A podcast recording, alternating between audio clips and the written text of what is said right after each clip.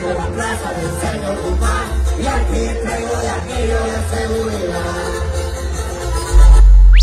El cantante Peso Pluma realizó un homenaje al narcotraficante con la canción de nombre Siempre Pendientes. El hecho ocurrió en el 8 Music Fest, cuando se presentaba la agrupación Peso Pluma. Peso Pluma, uno de los exponentes más virales del regional mexicano en los últimos años. Gracias a su estilo de corridos urbanos, ha logrado posicionarse dentro del medio. Uno de los eventos más recordados y que generó mucha polémica fue el 491 aniversario de Culiacán, Sinaloa. Pero, ¿quién es Peso Pluma? Hassan Laija, conocido en el género regional como Peso Pluma, se popularizó en 2022 por sus canciones, específicamente los corridos urbanos.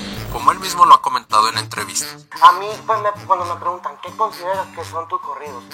Pues es, es regional urbano, pues, ¿por qué? Porque por regional, porque se usan los instrumentos de regional. Y no siento que sea regional cierreño, sino es más, más urbanón este pedo, pero unos dicen que son tumbados, unos dicen que son verdes, que le pongan la bandera que quieran. Es un joven de 23 años de edad, por lo que tiene una gran carrera por delante. Originario de Guadalajara, Jalisco, pero de familia sinaloense. Peso Pluma no es solo él.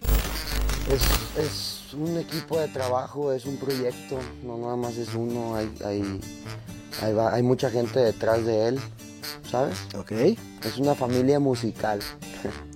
Este, el proyecto yo lo empecé hace como 4 o 5 años este, y, y fui conformando el equipo a, co- a conforme fui conociendo más gente, pero en sí el, el- el- el equipo ha sido el mismo desde que empezamos.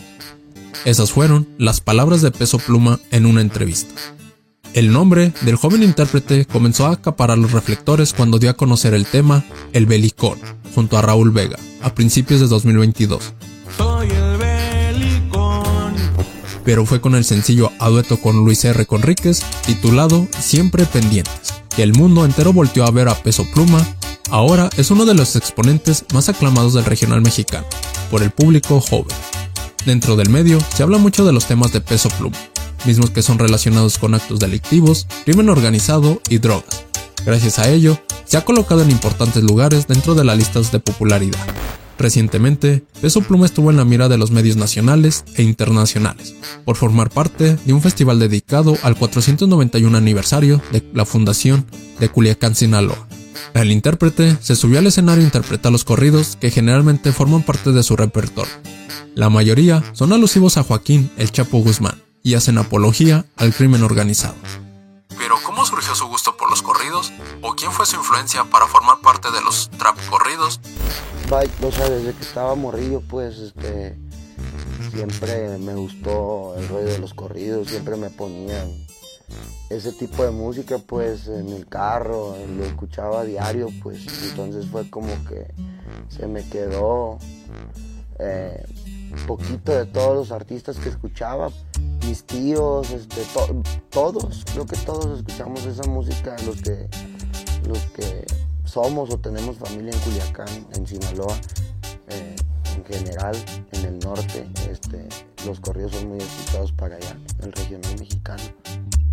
Dijo Peso Pluma en una entrevista. Peso Pluma era un niño cuando escuchaba corridos y se considera a sí mismo como un chico tímido, mismo que a los 10 años ya escuchaba Los Alegres del Barranco y su canción El Encuentro, uno de los corridos que más recuerda y han marcado su vida.